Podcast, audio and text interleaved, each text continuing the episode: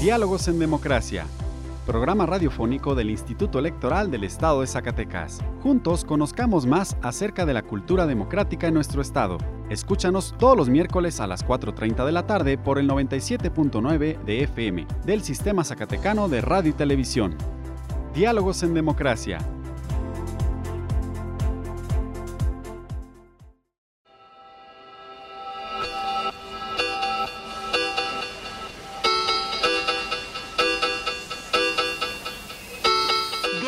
En Democracia.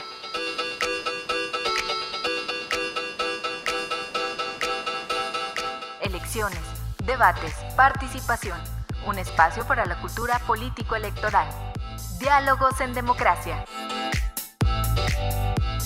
Muy buenas tardes, les doy la bienvenida a Diálogos en Democracia, un programa radiofónico desarrollado por el Instituto Electoral del Estado de Zacatecas. Te saluda Víctor Trejo y te agradezco que nos acompañes esta tarde. En el programa de hoy compartiremos con ustedes diversos contenidos acerca del proceso electoral 2020-2021. Aprenderemos del voto de las y los zacatecanos residentes en el extranjero. Para platicar a fondo de este tema nos acompaña esta tarde la consejera electoral maestra Brenda Mora Aguilera. También contaremos con un análisis sobre el tema de las noticias falsas en la colaboración de Horacio Rodríguez. Ahora vamos a nuestra primera sección de efemérides, en voz de Carolina López.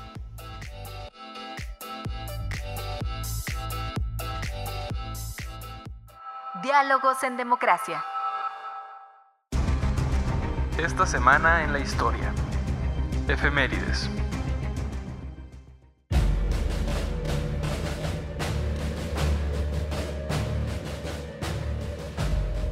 Primero de noviembre de 1979. Toma posesión en Colima Griselda Álvarez Ponce de León, primera mujer gobernadora en la historia de México. 2 de noviembre de 1821. Iturbide ordena que la bandera nacional de su imperio quede en franjas verticales y en el siguiente orden, verde, blanco y rojo. 3 de noviembre de 1866. Jesús González Ortega es detenido al tratar de internarse en México. Buscaba partidarios para reclamar para sí la presidencia de la República. 4 de noviembre de 1963. Muere el expresidente de México, Pascual Ortiz Rubio. 5 de noviembre de 1851. Funciona la primera línea telegráfica del país. Es inaugurada por el entonces presidente Mariano Arista. 6 de noviembre de 1911. Francisco I. Madero asume el cargo de la presidencia de la República. 7 de noviembre de 1835. Texas se separa de México. Alega el centralismo de Santa Ana y el abandono de la Constitución Federal de 1824. Diálogos en Democracia. A continuación escucharemos una cápsula sobre el voto extranjero. Actualmente en el estado de Zacatecas es posible que las y los ciudadanos que radican en el extranjero puedan participar en la elección de la gubernatura. En el año 2016 fue la primera ocasión que se ejerció este derecho en nuestra entidad federativa. En aquel entonces existieron importantes retos para que la ciudadanía pudiera participar y la única modalidad por la que se podía ejercer el voto era mediante correo postal. En el 2021, las y los zacatecanos que viven fuera de México podrán elegir entre dos modalidades de voto, por correo postal o electrónico por Internet. El primer paso para votar es registrarse ante el listado nominal de electores residentes en el extranjero. Te preguntarás, ¿qué es una lista nominal? Como su nombre lo dice, es una lista o una relación de ciudadanos.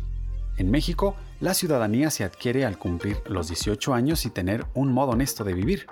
Esta lista, en nuestro país, contiene el nombre, dirección, distrito y sección de quienes tramitaron y recogieron su credencial para votar vigente. Entonces, las personas que ya tienen su credencial para votar pueden formar parte de una lista nominal de electores. Para las personas que radican en el extranjero, en cada proceso electoral se genera una lista nominal específica. Y si bien tenemos muchos paisanos que radican en los Estados Unidos, antes pocos tenían su credencial para votar o no la tenían vigente. Hoy ya es posible tramitar tu credencial para votar sin tener que venir a México. Nuestros paisanos ya pueden tramitar su credencial en los consulados mexicanos y quienes hagan su trámite desde el mes de septiembre de este año hasta el 12 de febrero del 2021 quedarán automáticamente registrados para votar por la gubernatura de Zacatecas. Y para las personas que ya tramitaron su credencial en el consulado y la tienen en sus manos, si aún viven en el domicilio que señalaron cuando hicieron el trámite, solo tendrán que hacer una llamada telefónica para inscribirse a la lista nominal y así podrán votar desde el extranjero. ¿Te interesa? Te comparto el número de teléfono para llamar desde Estados Unidos y Canadá. Es el 1-866-986-8306. Pero si tú has cambiado tu domicilio en el extranjero, solo tienes que entrar al sitio web votoextranjero.ine.mx y aquí actualizar tu comprobante de domicilio y confirmar que quieres votar desde el extranjero. Hoy tú puedes hacer la diferencia en las elecciones de Zacatecas con tu participación. Si tienes dudas sobre el procedimiento de inscripción para votar desde el extranjero, envíanos un mensaje a través de Facebook. Encuéntranos como Instituto Electoral del Estado de Zacatecas. Y recuerda que Zacatecas está donde estás tú. Diálogos en Democracia. Ahora te invitamos a que nos acompañes a la sección de entrevista. Buenas tardes. Una vez más nos encontramos en la cabina de la Unidad de Comunicación Social de este Instituto Electoral del Estado de Zacatecas y el día de hoy nos acompaña la maestra, la consejera Brenda Mora Aguilera, quien también preside la Comisión Especial del Voto de las y los zacatecanos residentes en el extranjero. Bienvenida maestra Brenda Mora a esta cabina. ¿Qué tal, Caro? Muchas gracias por la invitación a esta entrevista. Muy buenas tardes a todos y a todos quienes nos escuchan y nos siguen en este eh, programa de diálogos en democracia. Vamos a hablar de este tema tan interesante del voto en el extranjero, pero para empezar, maestra, explíquenos qué es y por qué Zacatecas puede hacer lo posible eh, y no en todos los estados de la República. Sí, bueno, el voto desde el extranjero es un derecho que tienen todas y, todos los mexicanos que por alguna situación están en el extranjero, que residen en el extranjero ya sea de manera temporal o permanente. Y es ese derecho que tienen desde allá, desde el lugar donde se encuentren, a emitir su voto. Y bueno, esto implica una serie de esfuerzos institucionales, eh, técnicos y de organización que estamos realizando eh, el Instituto Nacional Electoral eh, es quien encabeza todas estas tareas, pero también los organismos públicos eh, que vamos a tener elecciones de gubernaturas próximamente para el 2021, pues estamos también trabajando de manera conjunta. Y bueno, pues esta del voto de las y los mexicanos desde el extranjero ha sido una demanda, una demanda histórica por parte de la comunidad migrante. Es importante señalarlo que ellos han empujado mucho y que pues ahora este, eh, es una realidad, tanto el voto postal como el electrónico, que hablaré más adelante de ello. Eh, y tenemos antecedentes desde el 2005. Eh, desde el 2005 eh, hubo una reforma legal eh, que contempló pues el voto de las mexicanas y los mexicanos desde el extranjero, pero nada más era para elecciones presidenciales. En ese, en ese momento, en el 2006, se llevó a cabo la primera experiencia del voto desde el exterior y fue a través del voto en la modalidad postal. Eh, y bueno, y ese es el primer antecedente ya de esa fecha eh, ha habido varias experiencias en este sentido, pero hasta el 2014, con la reforma del 2014 constitucional y legal, ahí ya se amplió el derecho no solamente a votar por elecciones presidenciales, sino ahora también por gubernaturas en los estados y senadurías. Y bueno, hay otros estados también que tienen la posibilidad de votar por eh, diputación migrante. Aquí en Zacatecas tenemos este antecedente o, esta posibilidad, perdón, de eh, diputación migrante, pero se hace a través de la vía de representación proporcional, donde se, eh, se asignan estos dos lugares o dos curules dentro de la legislatura de nuestro estado a las dos fuerzas eh, políticas que hayan obtenido la mayoría de los votos en la elección local de que se trate. ¿sí? Entonces, esto esto viene a, eh, a, ser posible ya en el 2015 hubo una reforma de armonización de nuestra legislación local donde abre la posibilidad que eh, los y las zacatecanas desde el exterior ahora lo puedan hacer por la gubernatura del estado. Bien, entonces las personas que son originarias de Zacatecas y los hijos o hijas de estos zacatecanos y zacatecanas eh, que viven fuera de nuestro país, ¿cómo pueden hacer posible este derecho? Bueno, pues primero que nada tienen que tener su credencial para votar y una vez que la tengan, pues registrarse en la lista nominal de electores de residentes en el extranjero. Para tener su credencial para votar, pues eh, es, muy sencillo. Tienen que eh, hacer una cinta, se puede tramitar en los consulados, en las embajadas eh, de México, del lugar donde se encuentren. Si es, por ejemplo, en Estados Unidos, aquí me voy a permitir dar un teléfono. Si es Estados Unidos y Canadá, pueden hacer una cita al consulado marcando al 1-877-639-4835 o bien pueden también este, hacer su cita a través de la página de, eh, la Secretaría de Relaciones Exteriores, ahí la pueden realizar. Y son tres documentos los que les, solicitan para hacer su trámite. Uno es su acta de nacimiento, otro es su, una identificación con fotografía, que puede ser el pasaporte, puede ser una licencia, la licencia de conducir, su matrícula consular, y, otro requisito es tener eh, un comprobante de domicilio actual. Con estos documentos hacen su trámite, les llegará su credencial al domicilio que hayan proporcionado, ya sea, eh, pueden proporcionar también otro distinto si se van a encontrar en otro lugar o se les entrega a la persona que, se encuentre ahí, eh, o, o, bien pueden también señalar un apartado postal donde quieran recibir su credencial. Pero es muy, muy importante que después que ya la hayan recibido, que la activen. Tienen que llamar a Inetel para poder activar y confirmar que ya tienen en su poder su credencial para que puedan poder eh, votar, además de que puedan votar también para que la puedan utilizar como una identificación, porque si no hacen este trámite, pues no se, no se activa su credencial, no, no está confirmada. Entonces, pues de nada les, les va a servir.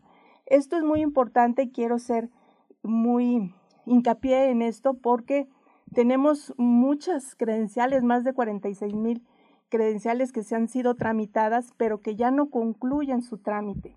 Es decir, ya no las, no las activan, no, no este, confirman que ya las recibieron. Entonces de nada les va a servir contar con su credencial si no es, es activada, ¿no? Eh, y bueno, pues eso es en, cuanto, también quiero darles un teléfono para que puedan confirmar eh, si recibieron su credencial. Es 1-866-986-8306. Ahí se pueden comunicar y hacer este trámite.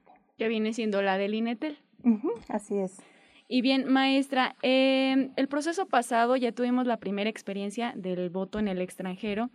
Eh, mediante el voto postal. Ahora se suma en este proceso electoral una nueva modalidad. ¿Puede platicarnos más acerca de estas nuevas dos, eh, de estas dos modalidades en las que podrán participar nuestros conacionales? Sí, muchas gracias, Caro. Claro que sí, esto también es muy importante porque una vez que se registren en la lista nominal de, de electores que residen en el extranjero, ahí se les va a solicitar que elijan por cuál modalidad votar.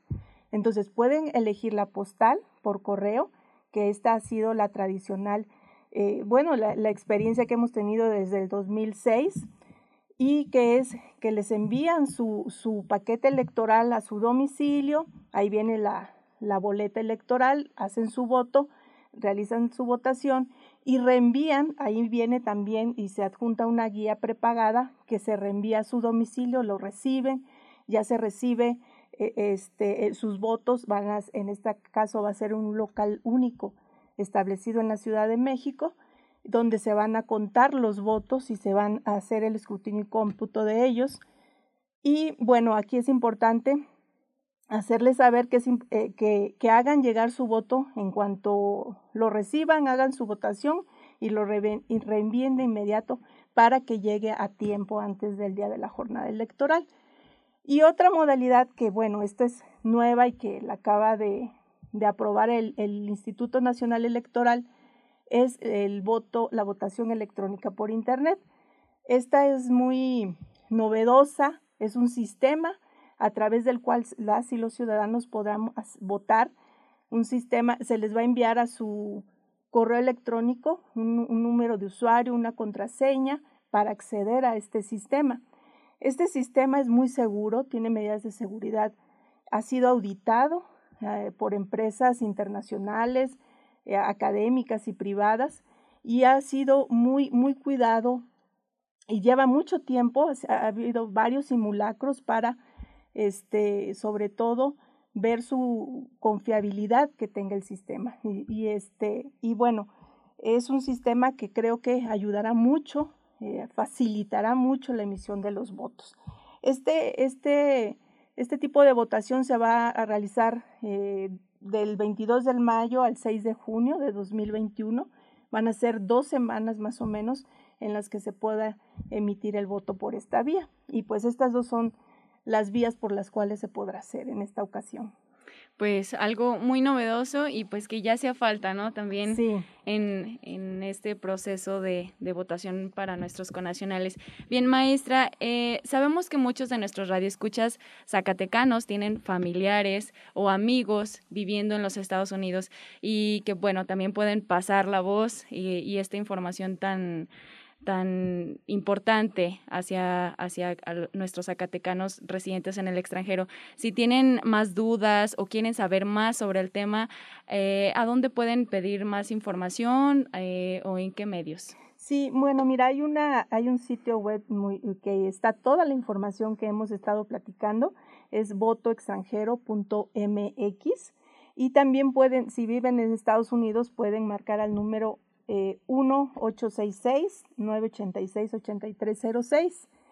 Y bueno, desde luego aquí en el Instituto Electoral del Estado de Zacatecas también estamos para atender todas las dudas, comentarios que tengan, las inquietudes en nuestra página de Facebook eh, del instituto o bien tenemos un correo electrónico que es votozacatecano.gmail.com. Ahí también podemos atenderlos. Bueno, pues ya hemos llegado al final de esta charla que en lo personal me ha parecido muy nutrida, muy completa.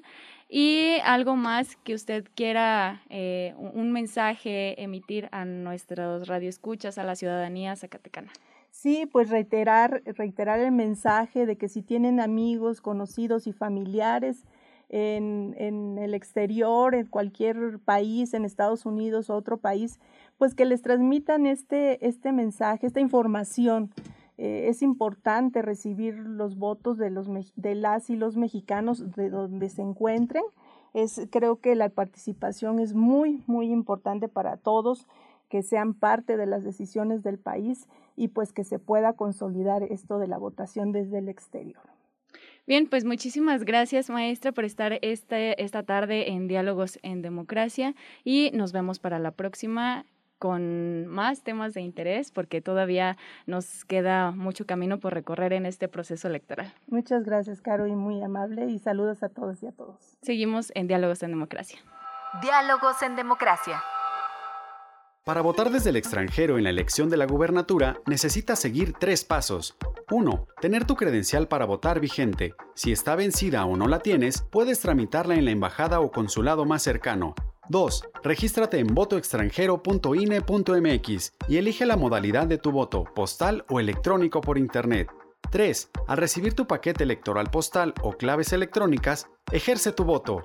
Zacatecas está donde estás tú. Instituto Electoral del Estado de Zacatecas. Diálogos en democracia. El tema de las noticias falsas es recurrente actualmente en diversas latitudes. Y para conocer más del tema, te invito a escuchar la colaboración de Horacio Rodríguez. Árbitros de la Verdad, primera parte. Las mentiras que contamos. El 24 de junio de 2016, apenas unas horas después de darse a conocer los resultados del referéndum en el que se decidió la salida del Reino Unido de la Unión Europea, en el buscador de Google surgió un interesante patrón de búsquedas. La segunda pregunta más buscada por los ingleses ese día fue ¿qué es la Unión Europea? Y es crucial enfatizar que estamos hablando de una nación que históricamente se ha mantenido como una potencia importante en el escenario mundial, no de una república bananera cuya población esté sometida a la camisa de fuerza mental que conlleva el control estatal de los medios.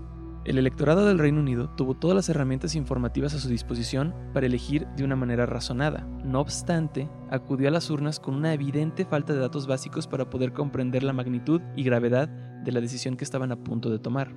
Considero esta como una de las anécdotas más reveladoras sobre los tiempos en los que vivimos. Por un lado, pone en evidencia, de forma clara y contundente, los efectos de la desinformación y el abstencionismo en los procesos electorales. Por otro lado, también demuestra la necesidad e importancia de reconocer la injerencia de la Web 2.0 como un auténtico campo de batalla para las campañas electorales, sobre todo si se toma en consideración que este espacio virtual todavía goza de una relativa falta de regulación, lo cual genera un terreno fértil para la propagación de desinformación. Antes de continuar, resulta oportuno aclarar por qué este escenario es diferente al contexto previo a la aparición y propagación de las redes sociales. A fin de cuentas, las campañas negras, la exageración e incluso manipulación de la información han sido una constante en prácticamente todo ejercicio proselitista de la historia. Y si bien siempre han existido diferencias ideológicas entre grupos políticos antagónicos, lo que las redes sociales han propiciado es la disminución del nivel de debate entre estos grupos. Esto como resultado de los filtros de contenido que tanto las redes como los mismos usuarios se esmeran en colocar. Este sesgo informativo, inducido por la selección y el seguimiento de fuentes y líderes de opinión afines a uno mismo, así como la ocultación, ya sea voluntaria o por los algoritmos de búsqueda que las mismas redes van personalizando, de voces disidentes al pensamiento propio es lo que se conoce como cámaras de eco. El concepto relativamente reciente de la política de la postverdad se nutre de este escenario, en el que cada usuario es celosamente selectivo en cuanto a la información que puede entrar en su burbuja virtual, además de darse la libertad de interpretar los datos a su conveniencia. Hablar de una posverdad incluso permite poner en tela de juicio la existencia de una realidad objetiva, lo cual hace particularmente difícil aterrizar una definición clara de lo que son las noticias falsas o fake news. En un escrito del 2007 para el Instituto Reuters para el estudio del periodismo, se abordó la problemática de este elusivo concepto cuando se señala que se ha utilizado para cubrir reportajes tendenciosos, retórica partidista y para señalar falsas o ridículas declaraciones de políticos. Esta enorme ambigüedad y falta de claridad han permitido que este término se convierta también en un arma que los críticos de la prensa pueden utilizar para socavar la credibilidad del periodismo profesional. Si nada es verdad, todo puede ser real. Es por esto que las teorías de conspiración que antes se mantenían en oscuros foros de discusión en línea, ahora se distribuyen a diestra y siniestra en publicaciones de Facebook, Twitter y particularmente en servicios de mensajes directos como WhatsApp, cuyo sistema de mensajería que permite la fácil distribución de compactos paquetes audiovisuales incrementa su viralidad. Es importante no dejar de mencionar que la confianza en las instituciones mediáticas juega un papel crucial en la disposición de las audiencias para creer o no en las noticias falsas. Es precisamente la función de estas instituciones la de esclarecer los hechos y documentar la verdad, pero también es bien sabido que la confianza es un bien que tarda años en construirse y segundos en perderse. En el ensayo Fake News y redes sociales, las nuevas cabezas de la hidra, que la periodista Juliana Fregoso realizó antes de la elección presidencial de México en 2018, ella advirtió que solo el 49% de la población aún tiene confianza en los medios tradicionales. Las causas de esta falta de confianza son muchas y diversas, pero lo importante es que han llevado un gran porcentaje del electorado a consumir su contenido noticioso a través de nuevas plataformas que se mantienen casi exclusivamente en formato digital. Esta pluralidad de opciones conlleva varias ventajas que no deben ser menospreciadas. No obstante, es necesario recalcar que varios de estos sitios de noticias podrían ser considerados de una manera más precisa como agregadores de contenido, cuya función principal, más allá de informar, es el de mantener un flujo constante de material disponible para el consumo de las personas que visitan el sitio. Por lo tanto, la preocupación principal de estas plataformas no es la de mantener un alto estándar de reportaje y verificación de datos, sino atraer el mayor número posible de visitas. Entonces, este es el escenario actual en el que se desarrollarán las campañas electorales bajo el marco de la política de la postverdad, con límites cada vez más desdibujados sobre lo que puede o no aseverar un actor político, con interpretaciones cada vez más libres sobre los datos que miden nuestra realidad y con un electorado altamente polarizado y dispuesto a creer en su bando político más que en la verdad objetiva. Pero, De entre las varias lecciones que dolorosamente nos ha dejado el año 2020, probablemente una de las más importantes es la de recordarnos la existencia inequívoca de una realidad objetiva. La situación de emergencia generada por el COVID-19 ha traído también una crisis existencial que nos obliga a reconocer los límites de nuestros sesgos informativos y los riesgos que conlleva lidiar con un fenómeno natural en un ambiente social altamente politizado que mide, evalúa y divulga los datos duros en función de la conveniencia personal y política. Tal y como lo expresa el personaje de Valery Legasov en la serie de televisión Chernobyl, cada mentira que contamos nos endeuda con la verdad. Tarde o temprano, la deuda se debe cobrar. Diálogos en democracia. A continuación escucharemos una selección de noticias relevantes de la materia electoral. Breves electorales. El Instituto Electoral del Estado de Zacatecas conmemoró su 23 aniversario. Fue el 29 de octubre de 1997 cuando, en cumplimiento al decreto número 133, emitido por la 55 legislatura del Estado de Zacatecas, se crea este instituto y se instala el primer Consejo General. El Consejo General del Instituto Electoral del Estado de Zacatecas celebró las sesiones ordinaria y extraordinaria, en las que se aprobó el acceso conjunto a radio y televisión de los partidos políticos con motivo de las precampañas, intercampañas y campañas. También se aprobó la integración del Comité Técnico Asesor que brinde asesoría técnica en materia del programa de resultados electorales preliminares. El Instituto Nacional Electoral te invita a participar en la convocatoria para trabajar como supervisores y capacitadores asistentes electorales durante el proceso electoral 2020-2021. Si te interesa participar, tienes hasta el 1 de diciembre de 2020 para registrarte. Consulta las bases en www.ine.mx.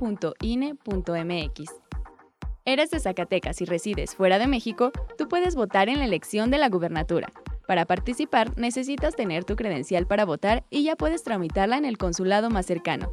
Haz una cita llamando sin costo desde Estados Unidos y Canadá al 1-877-639-4835 o a través de su sistema en línea mexitel.sre.gov.mx. Diálogos en democracia.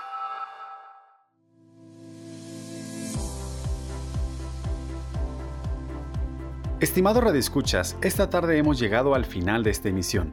Les agradecemos su compañía y les invitamos para que nos vuelvan a escuchar el próximo miércoles. También queremos agradecer al Sistema Zacatecano de Radio y Televisión y en especial a su directora Teresa Velázquez el apoyo para la difusión de este programa. Les invitamos a visitar nuestros perfiles en redes sociales. En Facebook nos encuentran como Instituto Electoral del Estado de Zacatecas y en Twitter como arroba IESCS. También les invitamos a conocer nuestro canal en YouTube ISTV. Y les recuerdo que ya pueden encontrarnos en Spotify y Apple Podcast como Radio IES. Se despide de ustedes Víctor Trejo, agradeciendo la colaboración de Carolina López y Horacio Rodríguez. Muchas gracias y hasta la próxima. Programa producido por el Instituto Electoral del Estado de Zacatecas. Diálogos en Democracia.